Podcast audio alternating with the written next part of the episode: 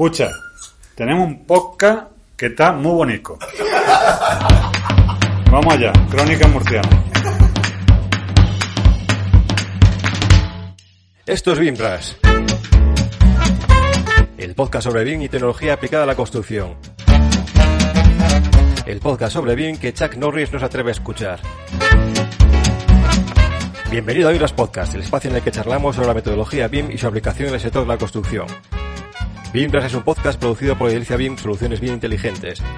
En Edilicia BIM, además de elaborar este espacio, damos servicio de consultoría en metodología BIM.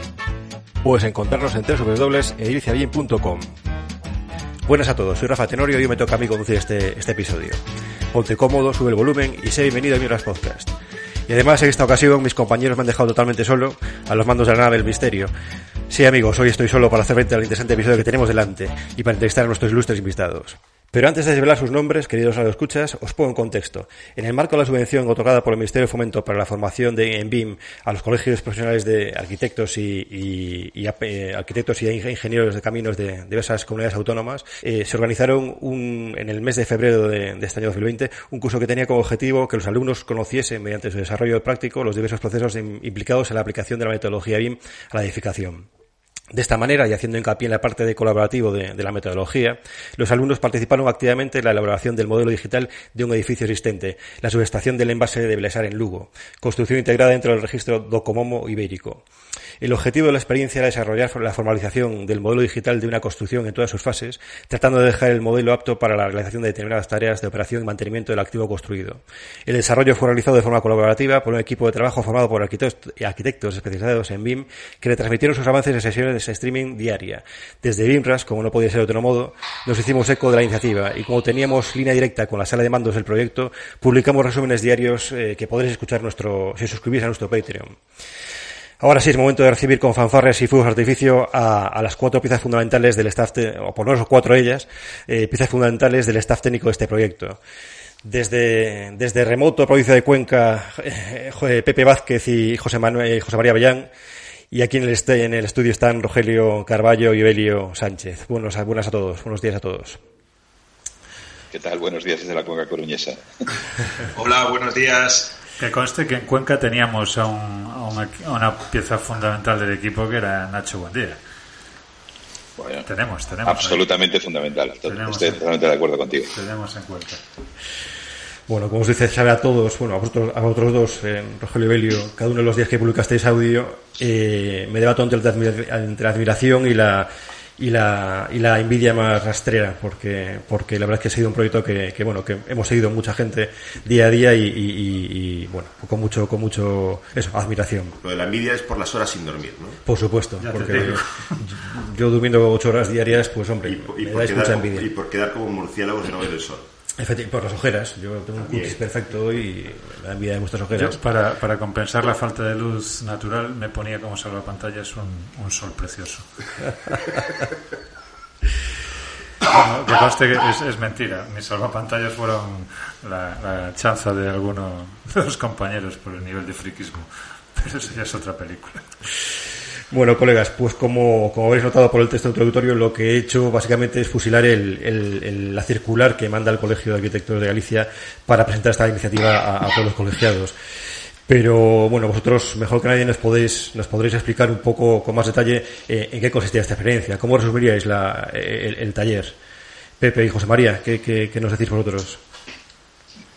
Yo eh, simplemente, bueno, acotar algo. Primero de todo, dar, dar las gracias a, a, todos los que os habéis dejado enganchar, digo, todos los miembros del equipo, eh, para trabajar estas, los, los, que nos hemos dejado enganchar, para trabajar estos 10 días eh, intensos. Pero sobre todo yo quería comentar también lo que es la iniciativa que parte del Ministerio de Fomento, del antiguo Ministerio de Fomento, será Transportes, Transportes eh, y Movilidad y Agencia Urbana, eh, y que recoge el Consejo Superior de Arquitectos de España.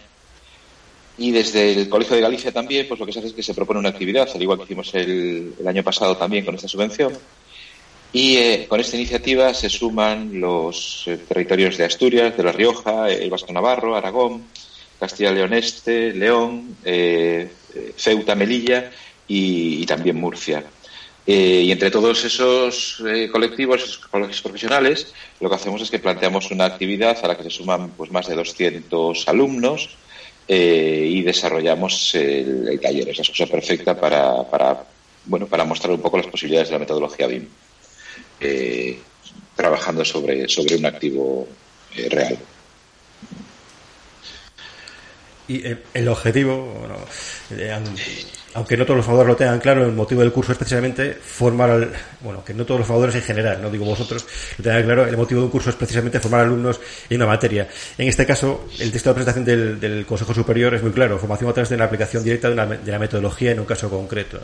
Y también, como no podría ser de otro modo, escribiendo la parte colaborativa, como hemos dicho, del método, utilizando los potenciales de todos los participantes para la consecución de la meta final en, en, el, en, la práctica, ya metidos en arena en lo que es el taller, teníais roles claros definidos, cómo repartiste las funciones para, para abordar el, proyecto eh, y cómo abordaste los distintos grados de adopción de la metodología entre los alumnos. Imagino que tendríais alumnos con, bueno, con mayor o menor conocimiento de la metodología, aunque bueno, es una práctica que entiendo que eh, requería cierto conocimiento de la metodología. Eh, ¿Cómo homogenizasteis todo, todo, todo el proceso? Los roles, los roles eran muy fáciles. José María mandaba y nosotros obedecíamos, o sea, no, había más. Bueno, el, objetivo del taller no era enseñar cómo se maneja un software de modelado a los alumnos. Eh, se supone o se parte de la situación en la que los alumnos ya controlan a un nivel básico eh, las herramientas eh, básicas de modelado. La idea del taller era otra, era eh, tomando como excusa la, digitalización de un activo muy interesante, enseñar a los alumnos lo que normalmente no se enseña, que son todas las tripas del funcionamiento de la metodología BIM. Y además, entregar todo el trabajo realizado, absolutamente todo, eh, que es lo que, lo que, suele, lo que no suele ser tan habitual. De hecho, si me permitís, la, yo la, vivencia que tenía era como la de estar trabajando en, el despacho con, gente en un equipo formado ad hoc y tener que, arrancar mientras otro estaba en plan gran hermano viendo cómo, cómo trabajábamos con lo que podía sacar de bueno, de malo, con lo que podía ser criticable o no, y, sin más mostrar la forma de los desencuentros y, las, y los hallazgos que hay en el, en el día a día en cualquier trabajo en el que, en el que te metes con, con colaboradores que, que, no siempre estás acostumbrado a, a tener. Pero los, los, alumnos que acuden al taller participan de forma activa en el desarrollo de la práctica. No, eh, no, no como bueno. Los pues- alumnos los alumnos van a tener que empezar a trabajar más ahora. En el momento que compartamos, eh, de hecho hoy mismo eh, tenemos un webinar con ellos, el curso ya ha acabado, pero vamos a compartir hoy toda la información que generamos en el repositorio común de información. Y es ahora cuando los alumnos van a tener que empezar a, jugar, porque van a poder disponer de, toda de todo el trabajo desarrollado, como bien decía José María.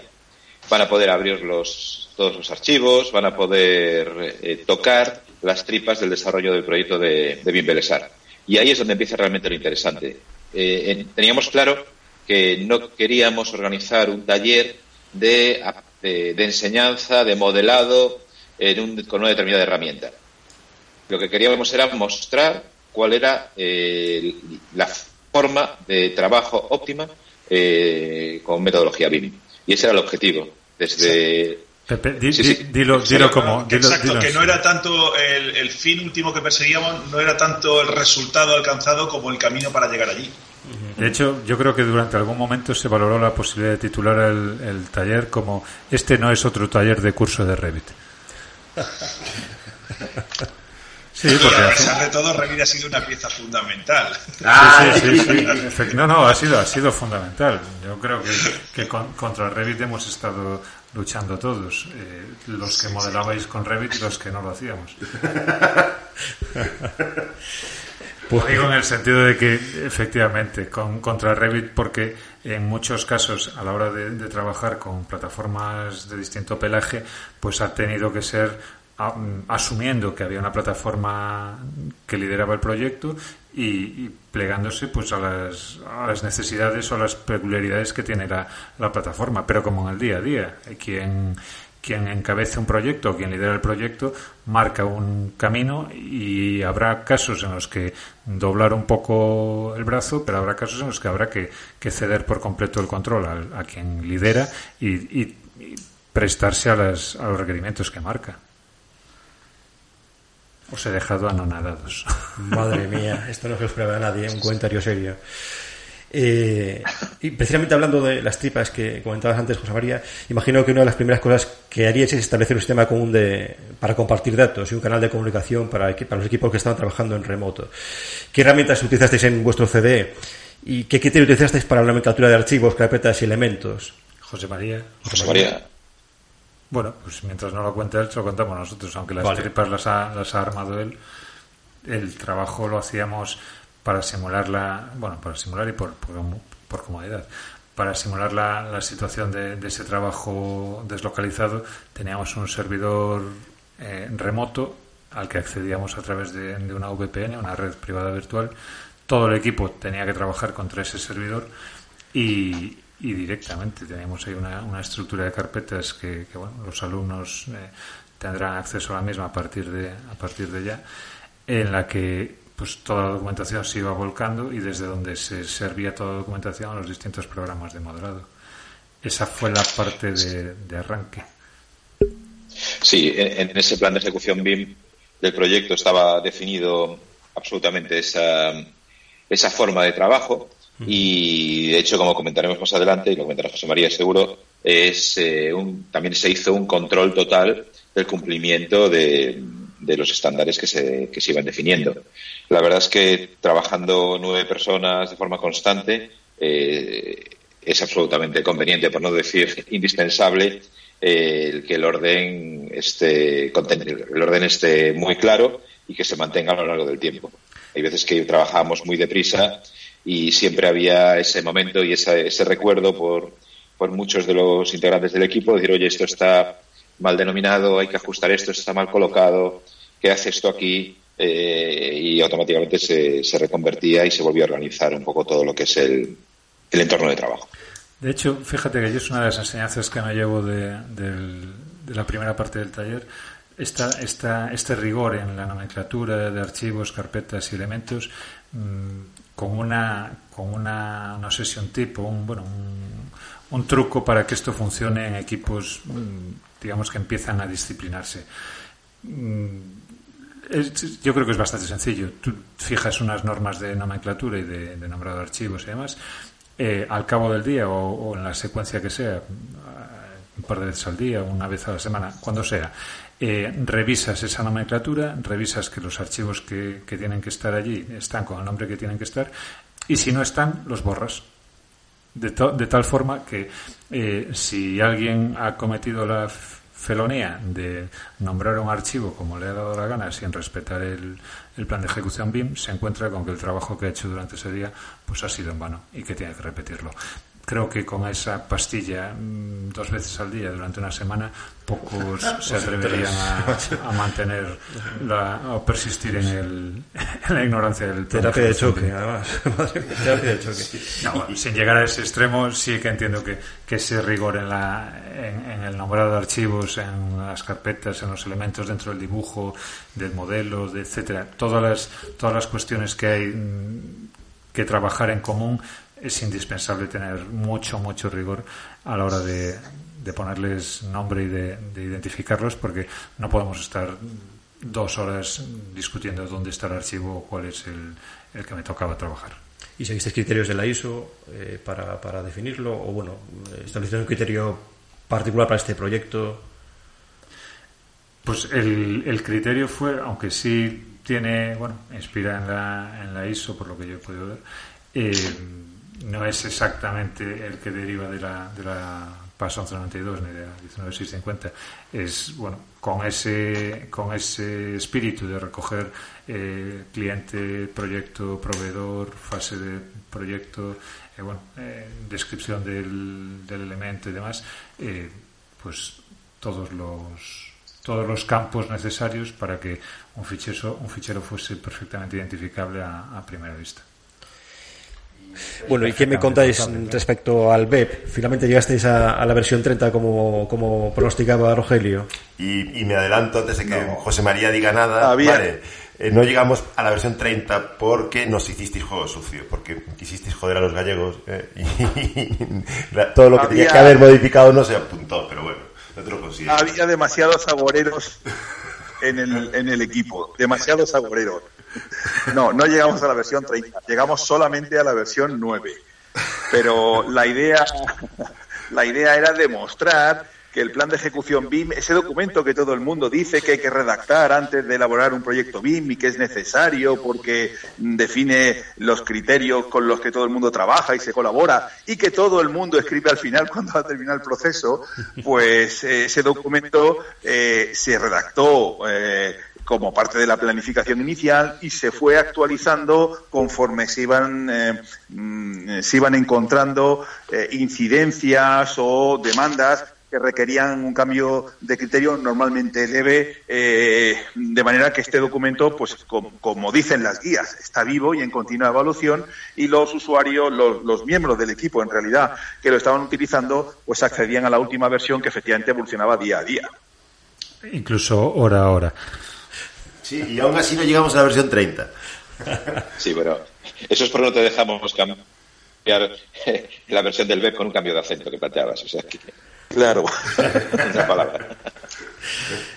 Pues pasando ahora a la toma de datos, eh, una vez definidos todos los objetivos del, del, taller, eh, el paso siguiente imagino que sería el de la toma de datos del estado actual del, del activo.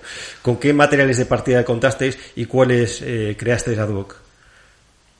Bueno, yo creo que hay que decir que trabajamos con una información eh, que obtuvimos en un, en, un, único día, es decir, el jueves 6 de febrero eh, bajamos hasta, hasta Belesar, acompañados de dos empresas que colaboraron con nosotros, que fueron la empresa Geomática y la empresa, y la empresa Micron Factory. Y eh, ese día, desde las nueve y media de la mañana, estuvimos haciendo todas las, las tareas de, de recogida de, información.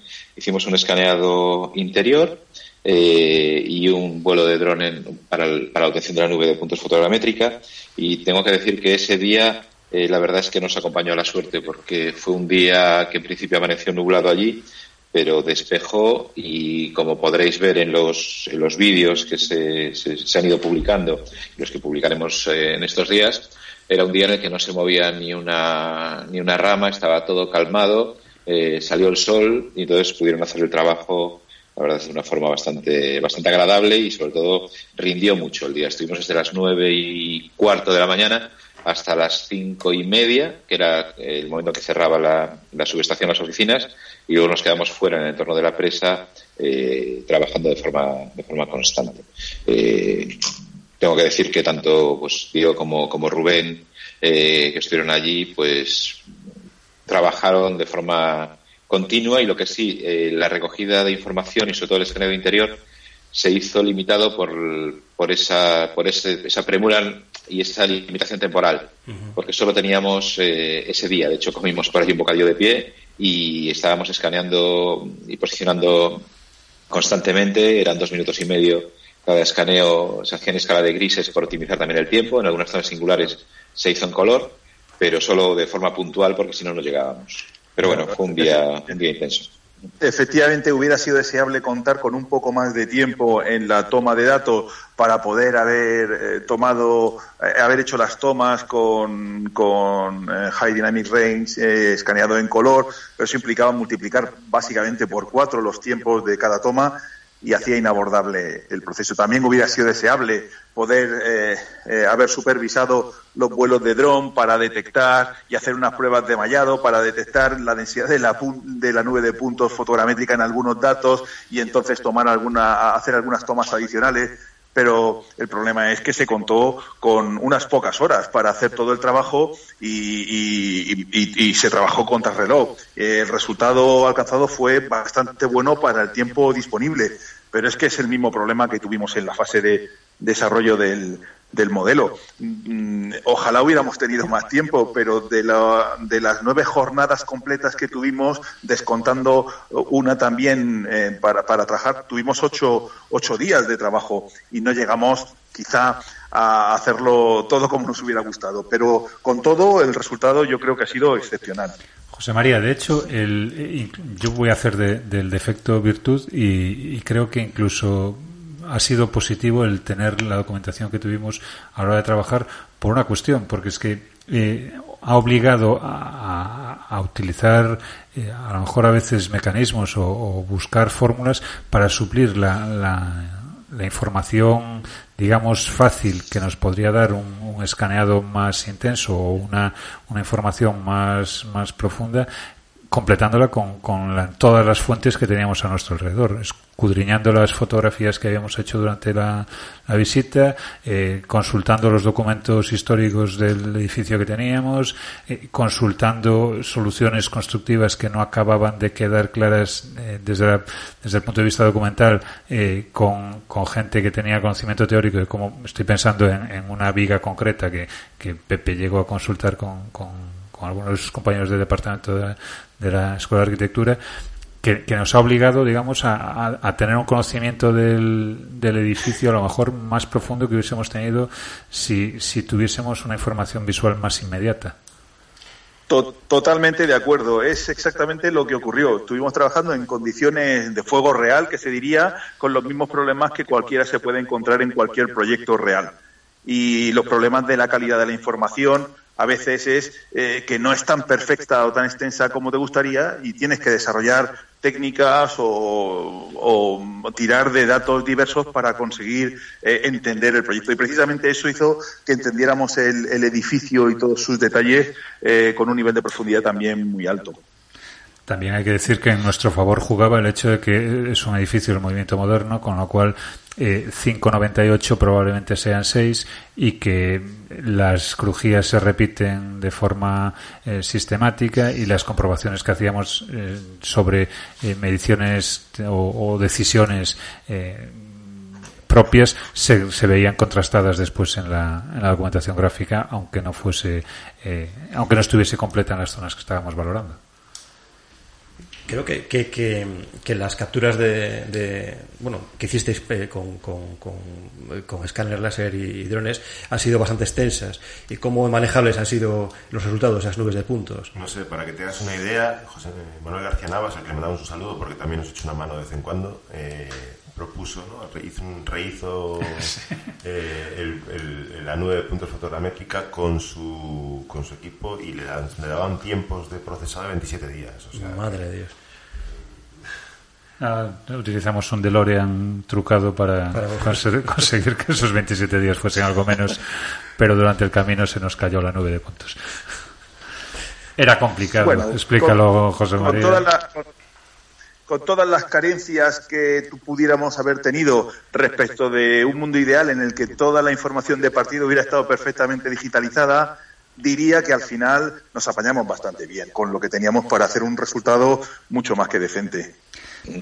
Sí ayudó el, lunes, el que arrancamos el ayer, el lunes por la mañana, bajar todo el equipo a Belesar, eh, casi casi una bajada expresa, íbamos a las 7 de la mañana de La Coruña, y todos estuvimos allí eh, a las 9 llegamos y nos repartimos por, por niveles eh, y empezamos a fotografiar y a documentarlo todo. Yo creo que el conocimiento de, del, del edificio, de la subestación, eh, fue básico para después seguir trabajando.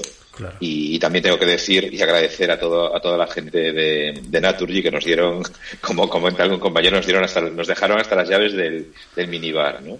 estuvimos investigando por todas las esquinas y la bajada al submundo de la, de la central, eh, la verdad es que ha sido, fue espectacular. ¿no? Pudimos estar en todos los rincones de la, de la central de Belesar. Eh, fue una, una gozada. Una de las visitas más espectaculares que, he hecho en mi vida, desde luego. Lo que habla de lo poco que sales de casa. Coronavirus. Soy de pueblo, soy de pueblo, neno, neno. Lo que, retomando la pregunta que hacía, que hacía Rafa, eh, las nubes de puntos tenían un volumen, bueno, de unos cuantos gigas y el hecho de trabajar con un servidor remoto y a través de una, de una red privada virtual, efectivamente a veces generaban eh, bueno, no problemas, pero sí, sí inconvenientes. Entre ellos el oír cada cinco o diez minutos a alguien quejándose, por decirlo de forma suave, de que otro alguien se había olvidado la nube de puntos cargada en, el modelo. Pero, pero eso ha sido una buena lección aprendida que hemos documentado en el canal Lean para futuros proyectos. A ver, efectivamente la nube de puntos, la nube de puntos mm, fotogramétrica, si no recuerdo mal, pesaba 2,5 gigas, que es un tamaño razonable pero como dice Sebelio, efectivamente, estaba en un servidor remoto y todos los ordenadores se, se conectaban a ese Common Data Environment de manera remota y tenían que leer la nube en remoto y no un ordenador. Los nueve ordenadores, en, mayor o menor medida, y casi todos a la vez estaban leyendo la nube de puntos constantemente. Con todo, el resultado fue muy bueno pero sí que detectamos eh, que la manera en la que se gestiona la nube de puntos en Revit en modelos vinculados no es todo lo eficiente que podría ser. Y descubrimos que eh, en lugar de consumir las nubes de puntos directamente en los modelos vinculados que se desarrollan, era más razonable embeber la nube de puntos dentro de un modelo vinculado exclusivo para contener la nube de puntos, el cual a su vez se cargaba como vínculo de supervisión en el modelo donde realmente se trabajaba. Y con este criterio evitábamos eh, los problemas de descuidos u olvidos al descargar, en, descargar la nube de puntos en los modelos vinculados cuando se guardaba. Yo creo que es una buena, una buena lección aprendida. Sin duda. Uno de los objetivos claros de, este taller es la coordinación, como decís, de diversos, equipos de trabajo eh, en conjunto, incluso a través de diferentes herramientas de modelado o activos BIM. Bueno, de hecho, vosotros, eh, bueno, José María, tú eh, trabajas con, con Revit, eh, Pepe trabaja con todo software que se le ponga adelante y bueno, Evelio con Allplan y, y Rogelio con Archicad. Eh, la primera cuestión que se me ocurre es que habéis utilizado FC como formato de intercambio de información, pero creo que la realidad dista mucho de haber sido tan sencilla como, como, esta, como esta afirmación. ¿Qué problemas de compatibilidad entre distintos softwares os habéis encontrado a pesar de tratar de utilizar un intérprete común? ¿Quién rompe el fuego? Pues yo, creo que todos, ¿no? todos, los, problemas. Todos los problemas. algún problema por ver? Yo creo que no quedó ninguno. Creo que nos quedó por ver que se nos corrompiese algún fichero, pero salvo eso, eh, teníamos absolutamente todos los problemas de coordinación que podíamos. Bueno, si aún cargáis hoy los datos, ahora se puede. No, el primero y más evidente. el primero y más evidente es que, que, hay que el día cero mm, solucionar o por lo menos saber cómo, cómo vamos a hablar unos con otros y a partir de ahí pues todas las pequeñas claro el, el trabajo em, con, con, formatos IFC no es un camino de rosas, salvo cuando el formato IFC es solamente el resultado final de impresión. Es decir, se trabaja en herramientas de plataforma única.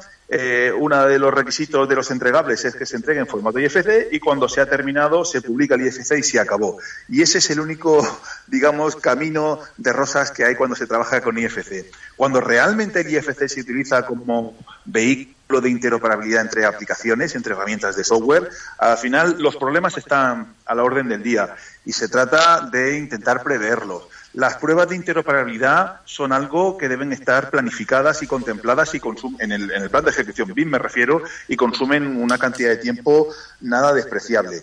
Las pruebas de interoperabilidad deben hacerse además desde las etapas iniciales, incluso antes de empezar a modelar, probando con, pequeños volúmenes de, cajitas eh, y comprobando la coordinación, sistemas de coordenadas, eh, unidades, todo. Y aún así te llevas algunas sorpresas eh, que, de las que también hemos aprendido, por cierto, y que hemos documentado en el canal de Lean de, Slack y que hemos puesto a disposición de todo el mundo. Es decir, no es un camino de rosas cuando realmente se usa el IFC como vehículo de interoperabilidad y hay que considerar las nada despreciables eh, horas de las tareas de, de, exportación, importación y coordinación con este formato. Pero superados los problemas, la verdad es que el IFC eh, eh, no es, no es un, mal medio para intercambiar información entre plataformas. Al contrario, diría que ha funcionado bastante bien. Si me permites añadir, el, además de las pruebas de interoperabilidad, y precisamente por estas, yo creo que un, trabajo previo es el de disección o, o esta división de, los modelos de forma que las, los IFCs que se coordinen sean lo más estancos posible de cara a, tener por lo menos controlada cada una de las disciplinas o cada parte del proyecto dentro del IFC que, que vaya a resultar después para coordinación. A mí sí que me pareció que IFC, bueno, que era útil, que era, que era posible utilizarlo, pero que me sorprendieron muchísimas cosas, ¿no? O sea, por ejemplo, eh, exportar un modelo IFC a Revit y que la siguiente, la exportación de repente desaparecieran eh, superficies, sin haber modificado para nada ni la, ni la exportación, ni, ni, la, ni, la geometría, ni la forma de exportar la geometría, ni demás. Y abrir el mismo modelo en un visor y que ese modelo estuviese de otra vez bien. Eh, o, exportar un modelo de IFC a Revit en perfectamente georreferenciado y que un visor como Incolab o como Teclab Insight o como InVision, cada uno lo colocara en un sitio distinto. O sea, también sí es verdad que, que, hubo cosas de IFC que me, que me, sorprendieron. Y después está, por supuesto, el tema de, la, de, la, representación de la geometría. Claro, a IFC no le queda más remedio que representar la geometría con formas eh, no paramétricas, sino con mallados triangulares. y a la hora de la verdad, pues mm, yo me encontré con exportaciones de IFC de 20 minutos, o sea, porque claro, había una cantidad de geometría importante y, era, era, era realmente eh, pesado tener que ir actualizando un modelo IFC que cada 20, que, que, te paraliza el trabajo durante 20 minutos, ¿no? Pues y de las eh, dificultades de modelado que creo que tampoco que no ha sido que no ha sido pocas eh, lo primero que se me ocurre es que trabajáis con eso, con, por una parte con información planimétrica antigua, por otra parte con, una, con nubes de puntos que imagino que estarán muy bien para trabajar a escala geográfica, pero, pero no también a una escala cercana. Entonces, me está haciendo aquí una bonita señal de Belio. Eh, ¿qué, ¿Qué dificultades habéis encontrado a la hora de modelar? Él ninguna porque trabajaba en Plan. Ahí, ahí, ahí. La única, la única una puerta que se me ha resistido hasta, hasta el día de hoy. No, a ver, realmente, al margen de, de, cuestiones muy puntuales, yo creo que los de Revit habéis estado rompiendo los cuernos con, con familias, pero vamos, en muchas ocasiones por, la, por el interés docente o por el interés pedagógico de generar esas familias de forma paramétrica. Cuestiones que se podrían haber solucionado mm, de forma a lo mejor más bueno, más heterodoxa se han solucionado, se han querido solucionar con, con todas las de la ley y eso ha, supuesto un esfuerzo. Ibas bien hasta que, o sea, ibas bien como era. En los de Revis habéis estado rompiendo los cuernos. Ahí ibas bien y a partir de ahí bueno, eh, lo digo porque quien, quien, donde más problemas de modelado, por lo menos yo he, detectado, es en, ha sido en la, en la presa, que presentaba una geometría bastante compleja y que, que bueno, que ha, dado lugar a, muchos, muchas idas y vueltas y a una lucha Revit Archicad muy divertida. No voy a decir quién, no voy a decir quién ganó, pero enhorabuena, José María. bueno, a ver los repartos de papeles o de tareas no han sido equitativas porque tampoco el peso de los miembros de los equipos que utilizaba cada herramienta pues eran eh, no eran tampoco eh, equiparables. Entonces, Revit ha asumido una carga de trabajo mayor que las otras herramientas, pero, pero es que se decidió configurarlo así desde el principio. Eh, además, Revit, además de utilizarse como herramienta de modelado de una parte del trabajo, en concreto, en concreto se ha encargado Revit de eh, la plataforma utilizada para modelar el edificio de control, además ha servido eh, como la plataforma de modelado para la composición de los entregables 2D, donde entraban a formar parte los modelos IFC que generaban Allplan y generaba también Archicad. Y bueno, pues eh, Revit tiene algunas limitaciones en cuanto a la manera de tratar IFC, los encapsula en un modelado nativo propio que hace de Wrapper eh, y no interpreta al 100% todas las entidades IFC que se generan, provocando algunos gaps. Recuerdo con eh, que Belio estuvo tratando ese tema con, con Amparo eh, a propósito de que no interpretaba correctamente el, cerramiento completo del edificio modelado en Alplan y exportado IFC y hubo de recurso. Es decir, al final cada plataforma se ha usado con una intensidad diferente y para trabajos eh, no iguales y, por tanto bueno pues han surgido un montón de problemas que era lo que lo que por otro lado tratábamos de poner de relieve que cuando se habla de interoperabilidad pues esto no es un camino de rosas hay problemas y hay que buscar soluciones y hay soluciones que eso es, esa, esa es la yo creo que la, enseñanza o la para mí desde luego es la, el resumen de del, taller. Hay soluciones. Si queremos llegar a un objetivo común, da igual con que trabajemos, tenemos fórmulas para llegar, aunque no sean todo lo puras que a lo mejor a alguno le, le gustarían y que haya eh, cesiones que, que alguno pueda considerar dramáticas, lo cierto es que si necesitamos llegar a un objetivo, vamos a llegar a ese objetivo. En, general, los objetivos se han conseguido. No hemos, eh, no ha habido ningún problema o ningún obstáculo que se pudiera decir que haya sido insalvable y que nos haya obligado a replantearnos lo que queríamos conseguir. Todo, todo lo que nos hemos propuesto sí que lo hemos conseguido. No, no, no diría que hay. Yo, a Emilio le guardo el cariño y el afecto y no le he retirado todavía el saludo por, por, por desviar la bola curva que iba para él y mandármela a mí, ¿vale? Pero bueno, pero vamos a ver, si no fueses tú quien se hiciera cargo de romperse la cabeza contra, contra la presa una y otra vez, ¿qué demonios ibas a estar haciendo durante tantos días con, con Archicad abierto? Lo que te llevó a ti la semana. Efectivamente, estarías 15 días con lo que me llevó a mí una semana. Yo tengo que decir que, que a mí me sorprendió porque no lo conocía tanto, pero el, la capacidad de modelado de, de Archicad, sobre todo en ese entorno geométrico, tan, tan intenso como el que se movía. Bueno, también el operador que estaba detrás también sabía lo que, lo que hacía, lo tengo claro, ¿no? Pero para mí ha, ha funcionado, la verdad es que muy, muy bien. ¿eh?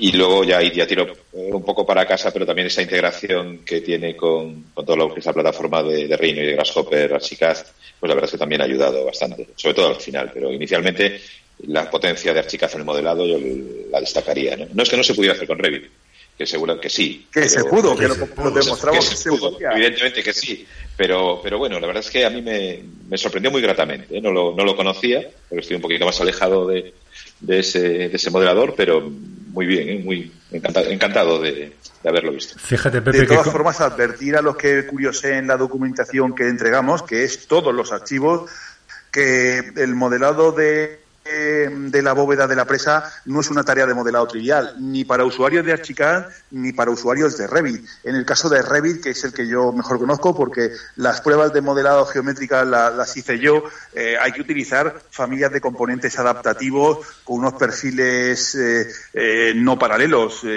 y, desarrollar unas técnicas de, de, barridos que no todas funcionaban. Al final se consiguió, pero digamos que ni en Archicad ni en Revit fue un trabajo trivial el modelar esa bóveda. No, no, y en Archicad, desde luego, porque tenía al lado a Pepe, que sabe de Grasshopper lo que, lo que está en los libros y un poco más, eh, si no también hubiese sido complicado reproducirlo. Se podía hacer, pero con un trabajo de chinos, o sea, con un auténtico trabajo de chinos. Bueno, yo creo que hay que decir también que había una, una documentación eh, realizada por unos ingenieros en, unos, en una documentación básica de, de los planos de obra eh, que nosotros lo que hicimos al final fue, fue calcarla, ¿no, Rogelio? Creo que esa documentación de la prensa tenía curvas de nivel, tenía los radios de, del intra 2 y el extra 2 de la, de la bóveda de la presa, definido también cada... cada 10 metros. 10 metros, eran. Bueno, sí, sí.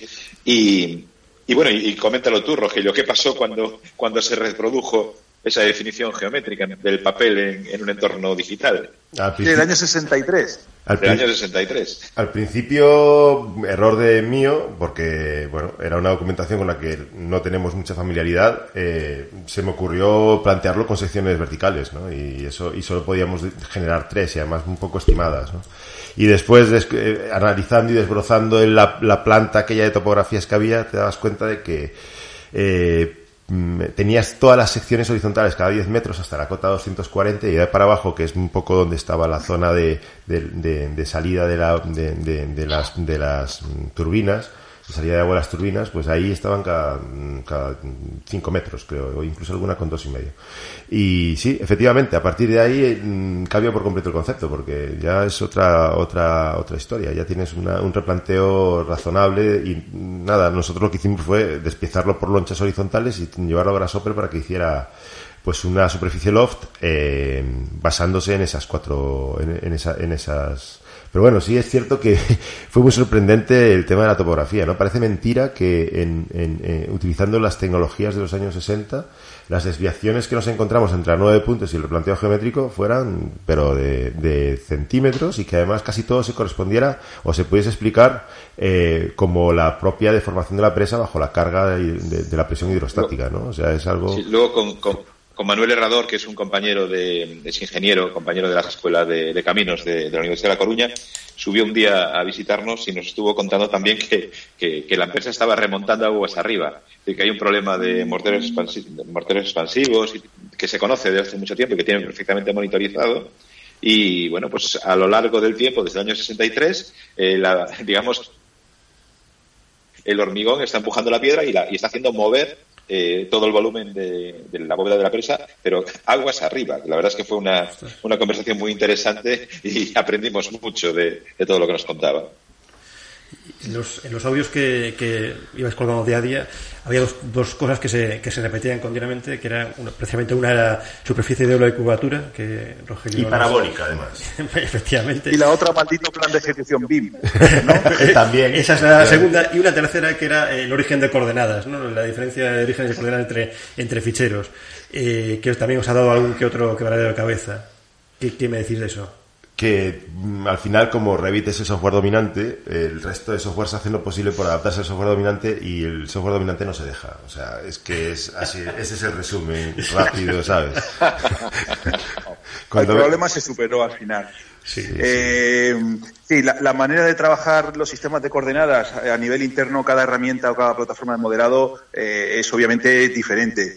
Y el proceso de exportación a IFC no es todo todo lo transparente y claro, mm, ni cuenta con instrucciones suficientemente precisas, tanto en la herramienta de exportación como en la importación, como para poder gestionar esto. Se, dieron, se dio el caso, si no recuerdo mal, Rogelio, de que ajustando los valores del survey point y el punto topográfico en, en Archicada, las cotas correctas, luego Revit no era capaz de, de llevarlo a la posición correcta y no por un problema de que no se hubiera hecho ni en Archicad ni en Revit se hubiera estado leyendo bien, sino que algo debe haber internamente en el código que no, no, lo hace claro. Al final extrajimos una serie de conclusiones muy interesantes que están expuestas en el canal Lean de, Slack que, podéis, que se pueden consultar eh, acerca de eh, eh, cuando, por ejemplo, se referencia en Revit, pues sí, el punto base de proyecto puede tener las coordenadas que, que, se deseen, no hay problema, pero el punto de reconocimiento, que debe estar georreferenciado, debería tener una cota Z igual a cero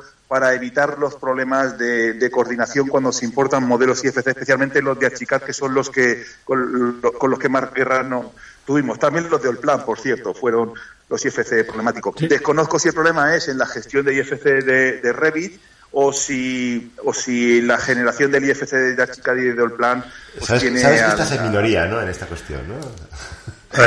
Sea, como sea, lo, cierto es que es llamativo que con la cantidad de, opciones que, permite la exportación a IFC desde de Archicad y las poquitas que permite que permite Allplan, la situación fuese la misma. O sea que no, no por tener todo toqueteable podíamos solucionar todos los problemas.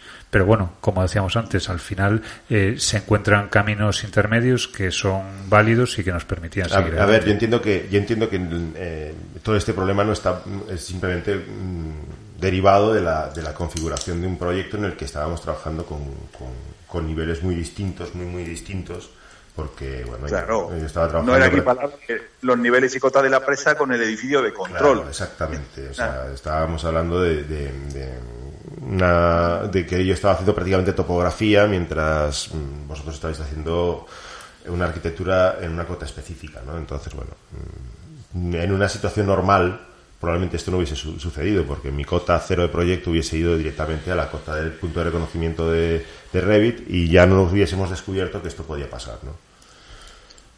Oye, y respecto al grado de desarrollo final del, del taller, eh, tenía un, plato, un plazo de, tipo muy ajustado, dos semanas, y un objetivo muy ambicioso. Por tanto, me imagino que se han tenido que quedar atrás algunas cosas. Eh, ¿Hasta qué grado de desarrollo habéis llegado con, con, el, taller? ¿Qué dejasteis atrás para otras ocasiones? Para otros futuras no fueron dos semanas. Porque fueron, fueron dos semanas de trabajo el viernes solo fue eran media jornada, con lo cual días de trabajo eran nueve, y de esos nueve el primero lo dedicamos a la toma de datos. Realmente trabajamos ocho días. Y uno por el medio que nos dedicamos a, reinstalarnos, ¿no? O sea que también ahí le quitas otra media jornada. Bueno, a ver, sí, sí que hay, hay cosas que se quedaron, que se quedaron atrás pero vaya, que, que porque nos dimos, yo creo que nos dimos cuenta todos de que tal vez las, las expectativas eran excesivamente altas y desde mi punto de vista, afortunadamente, especialmente altas, porque hubiese sido bastante peor la situación de decir, bueno, vamos a entrar con unas expectativas mucho más comedidas y darnos cuenta de que se cumplían con, con cierta velocidad. En este caso, yo Por creo ejemplo, el tema del modelo, del modelo a escala, que lo planteamos para la primera semana porque estamos en la escuela de arquitectura y yo me, he traído el, el, trabajo para casa, como es lógico, porque realmente la geometría de todo una, ese modelo tan complejo que comentábamos se definió en la segunda semana. Y de hecho, ayer estuve con alumnos en la, en la escuela ya planteando los trabajos para, para la generación de, la maqueta, del modelo físico, digamos, del trabajo. Entonces, también aprendimos de ahí, ¿no? Lógicamente ahora todo lo pasado es muy fácil decirlo, pero ¿cómo se os ocurre plantearlo para la primera semana eh, todo lo que es la, maqueta y si no tenemos la geometría? La verdad es que no sabíamos también eh, el nivel de complejidad ¿no? que tenía el, entorno y que luego, bueno, pues nueve kilómetros cuadrados pues son muchos kilómetros cuadrados y lo que hay ahí dentro pues es, era complejo. Pero bueno, yo creo que... Y en el caso concreto, en el caso concreto de la, de la maqueta, yo además resaltaría el hecho de que, claro, en, en la primera este, aproximación planteábamos, bueno, eh, no tendremos todo modelado, pero podremos ir eh, planteando la, la maqueta de la, de la topografía para después insertar la, la parte de modelado de edificios. Y ya solo, recuérdalo Pepe, la, la parte de decisión de cómo se iba a, fabricar esa maqueta ya tuvo su ya tuvo su miga porque no era lo mismo plantearla pues con una topografía con costillas que plantearla con láminas horizontales que plantearla dejando el hueco para, para una, una geometría que todavía no teníamos en fin que tenía tenía ya hubo ya unas cuantas decisiones sobre sobre algo que dábamos por por hecho que tendría bueno, fácil o inmediata solución que no, que no fue así. No, y hay un tema muy importante que es el nivel de definición geométrica del modelo. Eh, una cosa es tratarlo en un entorno digital y otra cosa es pensar en un modelo a escala, a una escala determinada, a un tamaño determinado y evidentemente la información geométrica que teníamos en las diferentes plataformas era demasiado intensa para, para recogerla después en, en, en, un programa de fabricación. para cualquier para cualquier herramienta de control numérico. Entonces, al final también pues fuimos aprendiendo a, a hacer suavizados y, y, y, reducciones de esa definición geométrica para que fueran, bueno, eh, digamos, acordes con, con, la escala final de trabajo, ¿no? Porque claro. si no era, se hacía inmanejable y aparte que no tenía ningún tipo de sentido eh, definir, eh, pues no sé, el entorno de los aliviaderos, las barandillas, en el edificio de toma, absolutamente toda esa geometría que está, pues tal cual la realidad, eh, cuando eso lo bajamos a, a, a una escala de, una, de un modelo de, de, una maqueta de uno por uno, pues realmente ahí hay que perder eh, esa definición geométrica y ajustarla a la escala final de trazado, claro. Ahí yo me quedé alucinado con, la, con lo que hacías con, con Rino, ¿no? De, de, soltarle una tela encima del modelo para que para suavizarlo y para... Bueno, la verdad es que al final eso no, no, no, no pienses que es tan complejo porque el, el Rino, eh, y lo sabe todo el mundo, para manejar eh, lo que son superficies complejas, eh, NURBS, eh, pues es el programa. Eh, directamente. No hay para, bueno, en mi, en mi humilde opinión, quiero decir, yo es con el programa con el, con el, que me encuentro más cómodo y la verdad es que la soltura de trabajo, incluso trabajando con nubes de puntos dentro de, de Rhino, la soltura es, es, es, muy interesante y se hace muy agradable trabajar con, con el entorno de, de rinoceros. Pues eh, nada, y ahora para, para, para terminar con, con, la entrevista, con este tema tan, tan interesante, eh, ¿qué nos depara el futuro? Vamos a, vamos a, vais a repetir esta, esta experiencia, este, este, este taller, en un futuro más o menos cercano. ¿Tenéis algún, en mente algún proyecto similar a corto plazo? Creo, creo recordar bueno, que José María lo tenía claro. Muy, muy estresante esencialmente porque cada vez que nos sentamos a comer a la mesa, eh, acabar toda la comida que nos ponían en la escuela de arquitectura eh, era agobiante. no, no así, no así en Murcia. que no hemos contado, nos la hemos mantenido en el más absoluto secreto, pero las, digamos que cuando salíamos a las nueve y media, tanto aquí como en Murcia, tengo que decir, sí. eh, eh, la verdad es que después esa, esa cena no la perdonábamos y hemos ido probando pues todas las, las singularidades que hay en, tanto aquí en Galicia como en, como en Murcia. ¿no? Era el lo, lo, hemos pasado, a pesar de, la cantidad de horas que hemos dedicado al trabajo, lo hemos pasado muy bien. Ha sido una experiencia, yo creo que magnífica para todos. Yo, es, al menos, estoy muy contento con el trabajo y con, con el resultado, me refiero, pero también con, con, el equipo. Creo que al final el equipo ha rendido mm, más allá incluso de lo que en el fondo esperaba que rindiéramos, teniendo en cuenta que no todos aunque nos conocíamos, habíamos trabajado juntos en un proyecto y no habíamos, sabíamos el tema de la interoperabilidad y cómo se usaban las herramientas de software, pero cada uno trabaja con la suya y nunca las, había, nunca las habíamos necesitado poner a trabajar juntas en el mismo proyecto. Yo creo que con todo el equipo ha rendido muy, muy bien. Y, Ojo, y yo creo que también el objetivo, volviendo un poco al inicio, ¿no? El objetivo del taller era, era enseñar y dejar constancia de, estrategias, de metodologías de trabajo a los alumnos. En algún momento los, bueno, los alumnos tuvieron que, que, que desarrollar un par de prácticas eh, que se, se, les explicó, pero luego queríamos que los alumnos eh, dos tardes estuvieran realizando esas prácticas, tocando, tocando máquina, digamos, y estaban conduciendo por nosotros en online, que es complejo, teníamos un buen número de alumnos conectados y a través de los foros y de la plataforma de, chat del, eh, estábamos respondiendo a esas dudas. Eh, bueno, hubo momentos intensos, ¿no? Yo, pero intensos en cuanto al trabajo y aquí, evidentemente, no todo el mundo tiene tiene eh, bueno pues las mismas experiencias en el manejo de, de herramientas informáticas. Pero para mí lo importante es que esa documentación que hemos generado eh, desde hoy va a estar a disposición de todos los alumnos. El foro y el Moodle va a seguir abierto. De manera que todo lo que hemos hecho mmm, va a servir para los que... 60 gigas. Exacto, de información, para que se puedan consultar eh, las nubes de puntos van a estar a disposición, los, eh, todas las diferentes versiones eh, que hemos ido haciendo de los archivos van a, estar, van a estar ahí. Y todos los alumnos, bueno, y todos los interesados, porque esto después, tanto el Colegio de Arquitectos como el CSCAE lo va a abrir a todo el mundo, eh, van a estar a disposición de cualquier interesado.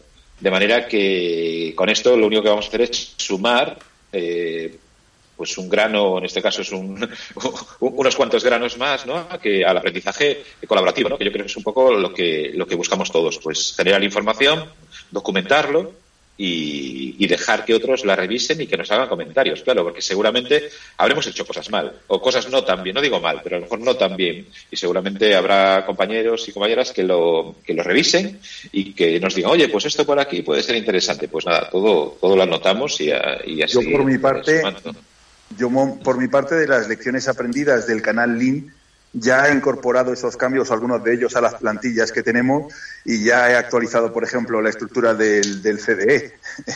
Me ha parecido que yo, yo también he aprendido con esta experiencia.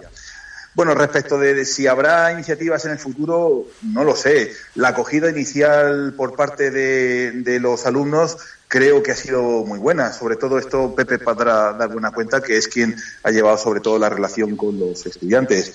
También me consta que los colegios de arquitectos que han auspiciado la iniciativa pues están, están satisfechos, pero ahora lo comentará Pepe. Eh, vere, veremos el impacto que tiene a futuro este proyecto, pero eh, al final hacen falta recursos, sobre todo económicos, inversiones. Claro. Eh, el, el, Ministerio de Fomento es cierto que a través del Consejo Superior ha llegado a un acuerdo para financiar actividades de formación pero si nos comparamos con la cantidad de dinero público que se destina en España a fomentar, a implantar el BIM respecto de otros países vecinos de la Unión Europea, estamos todavía muy por debajo y haría falta dedicar más esfuerzos a, a este tema, creo yo. Un mayor compromiso. Bueno, y, y yo, yo, no quería tampoco eh, dejar de nombrar aquí a, a, los que no están. Es decir, creo que, pues, y no, y no por orden de, de, preferencia ni mucho menos, sino como se me ha ido ocurriendo, como pues a Pedro, ¿no? a José Carlos, a Amparo, a Germán, a Nacho, que no, que no están aquí, yo creo que, que bueno, todos hemos estado, bueno, trabajando, eh, por igual y aprendiendo todos de todos. Para mí, desde luego, ha sido una, unos días eh, increíblemente satisfactorios. Y, yo, también quiero dar las gracias claramente. A, David Delgado Vendrell y a Antonio Tort, ¿no? que en el momento en que hubo que hacer una consulta, eh, inmediatamente abrieron sus puertas para que para, para echar una mano y para, para resolver dudas. ¿no? O sea que evidentemente esto es, una, es una cuestión en la que hay mucho compromiso por parte de todo el mundo, ¿no? También, también a lo mejor habría que citar tangencialmente a otros dos miembros de, mi equipo, del equipo de BitMate, que intervinieron puntualmente con el tema de las nueve puntos, a Manuel García Navas y a Manuel Antúnez, que me ayudó un poco con el, con el código de, llenado del embalse en Cesar. Y, yo también te quería romper una lanza por la gastronomía murciana, ¿vale? Porque a pesar de que solo es de alcachofas y tomates, Ah, no, que los zapatos vienen de Almería, perdón. Eh, pues oye, la verdad es que, es que la disfrutamos muy mucho y, bueno, ya, ya hablaremos, ya hablaremos. Yo creo que tenemos que empezar a, establecer una línea de intercambio. Nosotros nos mandamos pan y vosotros nos mandáis alazón y tomates y, podemos llegar ahí a un, un, acuerdo, un entendimiento importante. Pues un recuerdo, un recuerdo para todos ellos, incluidos tomates y alcachofas. Eh, pues nada, llegamos al final del programa y siempre llegando al final le pedimos unas recomendaciones a nuestros invitados. No voy a preguntar por vuestras fuentes de información porque seguro que vas a decir pero sí voy a preguntar por alguna herramienta o eh, plugin, app que hayáis descubierto en este taller que es que, os ha servido de mucha, os ha servido mucho en, esta, en este taller. Pues mira, Edificius, ¿no? Nos ha sorprendido a todos la capacidad que tiene para, aunque no lo hemos utilizado para modelar, eh, por curiosidad, Evelio estuvo trasteando por su potencia gráfica y nos sorprendió, ¿no, Evelio? Pues la verdad que bastante. Y a ver, pensando en cómo se movían los modelos en, las otras plataformas, viendo cómo se movían con edificios y sobre todo viendo que, la primera vez que me puse a moverlos cometí el error de, multiplicar casi por dos el, volumen de, datos que tenía que gestionar porque teníamos pues nueve kilómetros cuadrados y resulta que yo estaba moviendo 15 porque había duplicado algunos de los, de los IFCs eh, era más que sorprendente el rendimiento, más que sorprendente. A mí, de todas formas, si me permites, el, el, el hecho de, de, haberme obligado durante 10 días a trabajar con Windows contra mi voluntad me ha hecho descubrir, descubrir, me ha, me ha hecho mm, reconocer la, los avances que ha, que ha dado una herramienta tan sencilla o tan simple, a lo mejor, como, como puede ser el Total Commander que, que nos recomendó Manuel García Navas y, y, desde luego que es una, una fantástica navaja multiusos para trabajar con archivos que, que bueno, mm, no voy a decir que Te me puedo leer la mente y diría, y diría que estás pensando en, en el renombrado de, los de los cientos y cientos imágenes para volcarlos al CD. Pues es que efectivamente, o sea, la, la, fíjate, la, la posibilidad de trabajar con expresiones regulares para renombrar 3.000 mm, imágenes en, en dos minutos, pues chicos, a mí desde luego me ha, me ha reconciliado un poquito más con Windows y, bueno, no me ha hecho echar tanto de menos mis, mis otros sistemas queridos. Yo, yo en, mi caso apuntaría, porque lo, tengo como, como tantas otras cosas, tareas pendientes, eh, yo el tema de, dentro del entorno de Rhino, de Visual Arc. Un poco porque buscaba integrar IFCs y a raíz de ahí, bueno, ya lleva tiempo el, esta, esta aplicación con Rhino, pero yo no, sí la había visto, pero no le había prestado demasiada atención. Y la verdad es que ahora pues me, lo han notado por aquí, he estado jugando un poquito y la verdad es que está, está bien y, permite bueno integrar esa metodología bien dentro del entorno de Rhino. Eh, son caminos que se están dando y que se están produciendo muy, yo creo que muy muy interesantes y que, y que en un futuro próximo esto va a pintar muy bien, yo creo. Venga, Rogelio, dinos que el Slack te ha parecido maravilloso. El Slack me ha parecido lo mismo que era antes, una cosa pesada, insufrible, bueno, en fin. Eh, me ha gustado. Maravilloso, tenías que decir maravilloso. Ah, el guion pone maravilloso. Perdón, no lo leo. Es las gafas que se me empañan. Eh, no, yo me, me llevo como deber, como deberes del, del, del taller, eh, seguir con Grasshopper. ¿no? Yo creo que Grasshopper es una herramientaza. Ahora mismo la integración con Archicad es potentísima y necesito, necesito quitarle más partido. ¿no? Muy bien, pues, pues muchas gracias a los cuatro, José María, Pepe, Emilio y Rogelio, por haber, habernos contado hoy vuestra experiencia en Belesar. Ha sido muy instructivo y, y el año que viene procuraré no perdérmelo. Envidioso. Efectivamente. Una última cosa, querido oyente. Si puedes te apetece ayudarnos a hacer de Birras un proyecto sostenible, tienes dos días para hacerlo. A través de nuestro Patreon o patrocinando en exclusión un episodio. Si consideras que este audio te haya podido servir de algún modo, de algún modo de ayuda en tu desarrollo profesional, te invitamos a participar en el apoyo al proyecto Bimbras.